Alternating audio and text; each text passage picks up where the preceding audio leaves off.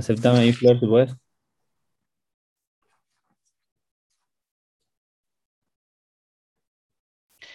Recibimos a la licenciada Florencia Sierra para compartir una vez más este espacio de la Fundación La Salle aquí en el Vive en la Ciudad. Hola Flor, ¿cómo estás?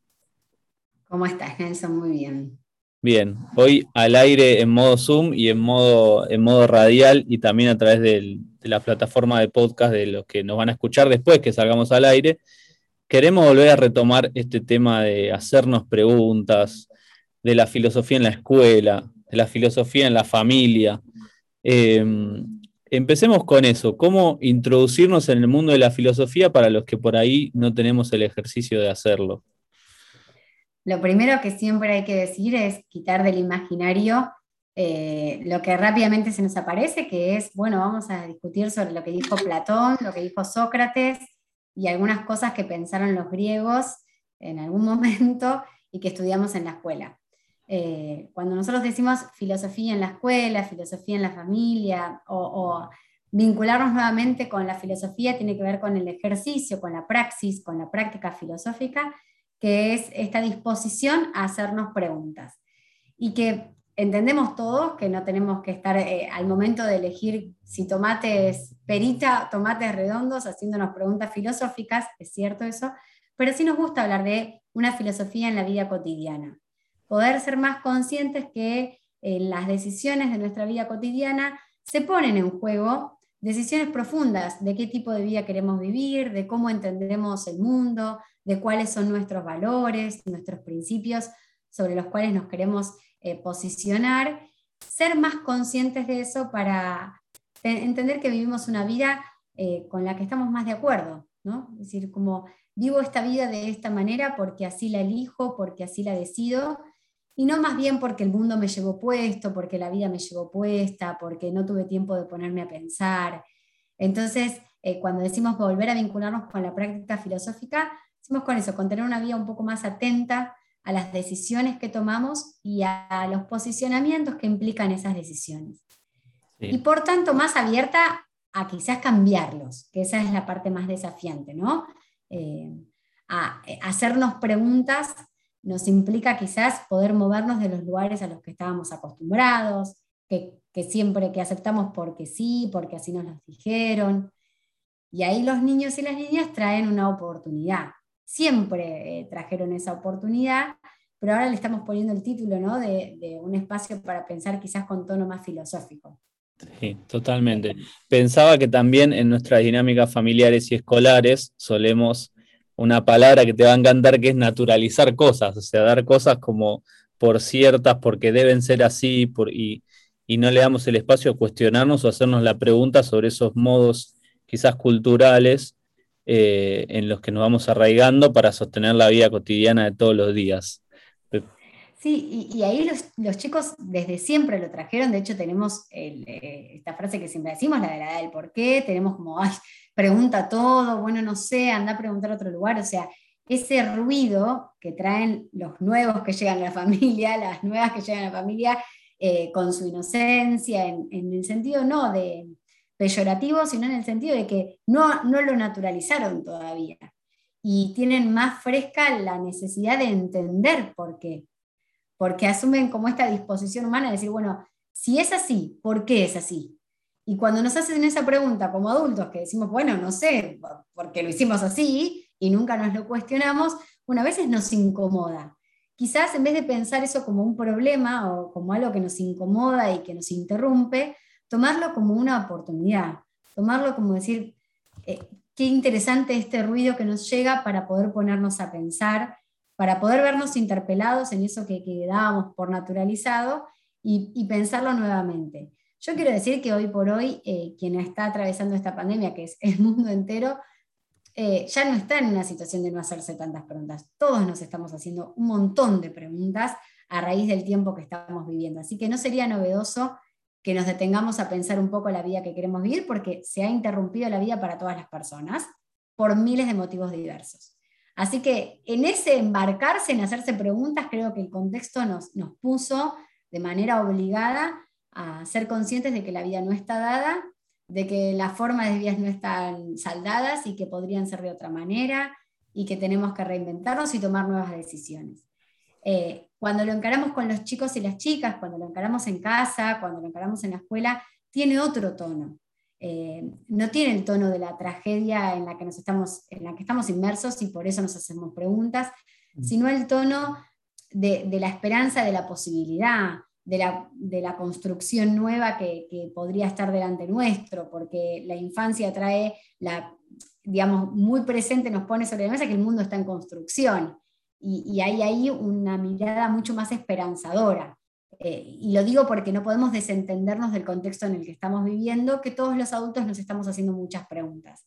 No sería desde ese lugar en el que sugerimos encontrarnos con los chicos a hacernos preguntas, sino más bien desde esa intención de entender el mundo y de poder imaginarlo. ¿no? los chicos traen rápidamente con esas preguntas, eh, se abre un mundo de imaginación, de construcción y de creatividad en el que los adultos nos podemos embarcar. Por eso los que estudiamos filosofía o estamos muy cerca de la filosofía, nos encanta esa conversación con chicos o chicas en la que decimos, ¿y, vos qué pensarías? ¿Y cómo sería? ¿Y ahí qué harías? Y, toda esa construcción que hacen los chicos es de un nivel creativo tan intenso y, tan maravilloso y tan necesario que hay que escuchar, eh, diferenciándolo de las preguntas que por ahí en este tiempo nos estamos haciendo y que también seguramente se hacen los chicos y que, que están en casa con situaciones muy límites en las que estamos viviendo en el tiempo presente. Em, algunas cosas fuiste marcando, pero si pudiésemos como aclarar algunos tips como adultos em, para captar esas, esas preguntas o esas intuiciones que nos pueden eh, hacer los chicos y las chicas. Una que es básica es no dar por hecho nada. Cuando dicen algo los chicos, cuando afirman algo, no mm, interpretarlos desde el lugar de los adultos. Nosotros asociamos o, queremos explicar por qué lo pensó de esa manera, qué estaba mirando, entonces, y le montamos a esa afirmación de un niño o una niña una teoría que tenemos que muchas veces dista de lo que efectivamente el chico está viviendo o está pensando. Entonces, lo primero es que cuando llega alguna afirmación de los chicos, enseguida volvamos a preguntar. Em, y preguntar este, este tipo de preguntas. A ver, ¿cómo sería eso? ¿Y, vos en qué estabas pensando? ¿Y qué miraste para, pensar eso? En segundo lugar, que hay que eh, ser conscientes que hay una relación desigual. Eh, hay entre adultos y niños, se percibe, se vive una relación desigual que afecta mucho la posibilidad de la conversación. Eh, uno para que se anime a compartir lo que está pensando y esa situación de incertidumbre, se, siente, se tiene que sentir muy cómodo, muy cómoda. Uno tiene que estar en, una situación de mucho afecto para decir, mira, se me ocurrió pensar esto, o tengo esta pregunta, o quisiera eh, cuestionar algo. Si no hay una relación de cuidado de afecto, eso se ve bastante limitado. Y como somos adultos y adultas, y del otro lado hay niños, puede presentarse o puede afectarnos esa, como esa situación de desigualdad. Entonces, eh, valorar, apreciar esa instancia en la que el niño o la niña se acerca y nos trae su idea, nos trae su afirmación, es fundamental. ¿Qué quiero decir con esto? Qué interesante lo que pensaste.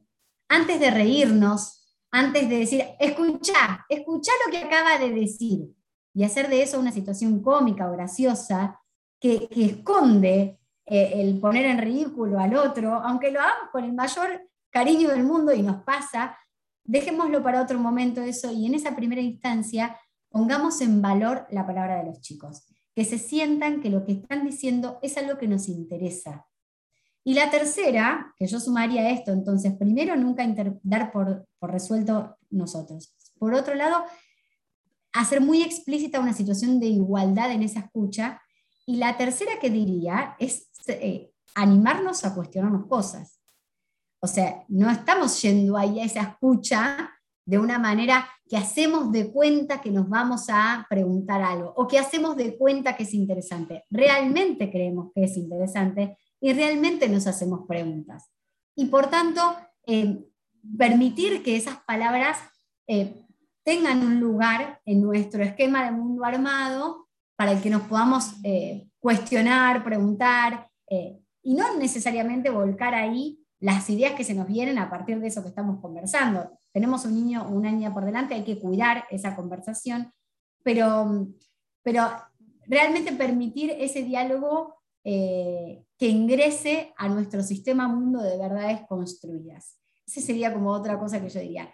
Déjate cuestionar por los chicos también. Eh, no hagas de cuenta que, porque se dan rápido cuenta los chicos cuando les estamos ahí como engañando, les estamos haciendo un juego de que, y en realidad eso no, no está aconteciendo. Florencia, muchísimas gracias por este tiempo, que es muy valioso, que nos deja pensando, que asociamos con ahí, por ahí otras notas que fuimos haciendo con la Fundación La Salle, como por ejemplo los derechos de los niños, que hablamos con Juan. Este, bueno, nos abre un montón de, de, temas que queremos seguir también tratando, así que te vamos a volver a invitar y gracias por tu tiempo que es muy valioso. Bueno, un abrazo grande y gracias a ustedes por la invitación y un beso especial a todas las familias que están atravesando alguna situación particular que, que amerita acompañarnos.